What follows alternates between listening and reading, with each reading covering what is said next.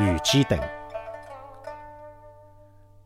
苏州河南岸，辣辣河槽特新泾交界处有得一个土墩，迭个呢就是玉鸡墩，俗称野鸡墩。迭个看来平常的土墩头，却有着一段流传了两千多年的故事。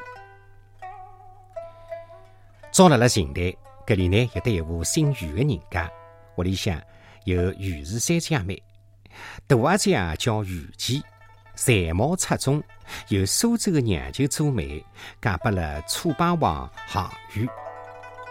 于姬传丈夫打天下，后来辣辣垓下遭韩信十面埋伏，于姬为了勿拖累项羽，辣辣中军帐里向与项羽决别，自杀了。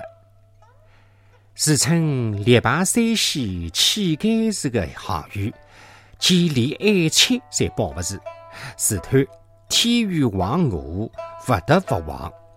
第二天也自杀在了乌江边。一班江东弟子死里逃生，回到故乡。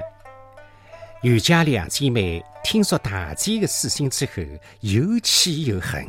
就召集了了苏州河两岸的项羽留下的兵马，发誓要为家家报仇。韩信晓得这个消息之后，忙调转马头杀了过来。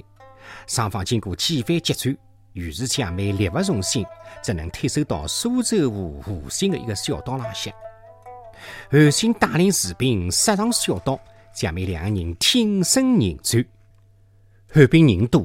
又全部是青壮年，姐妹两个人被围困在了江边，顾不得披头散发、袒胸露臂，即是枪来剑挡，来一个侬死我活。一些汉兵面对这个两位宁死不屈的烈女，不由得心软手软。韩信一看情况不好，要求汉兵们脱光衣裳杀过去。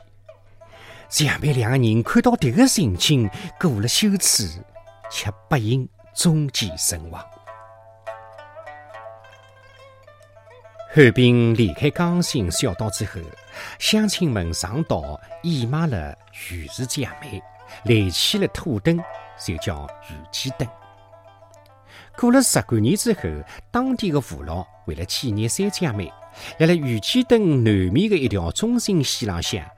又连上了三座庙，北岳庙造辣了张家石，中岳庙造辣了泥江浪，南庙辣辣南岳，也是香火旺盛。搿桩事体惊动了汉朝皇帝，朝廷责令地方官员查禁。袁老爷奉命前来查问，当地百姓异口同声地讲：此地没啥玉鸡灯、玉鸡庙，只有野鸡灯、娘娘庙。还讲。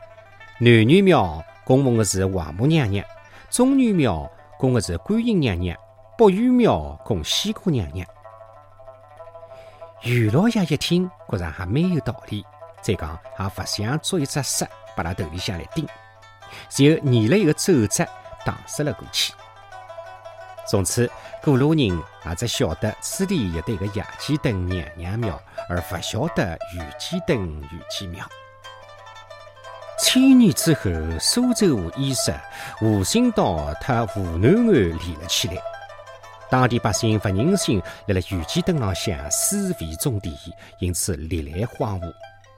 最怪的是，北岳庙正南不设门，朝北开大门，大概是为了让玉鸡日夜盼望项羽从江北回来团聚吧。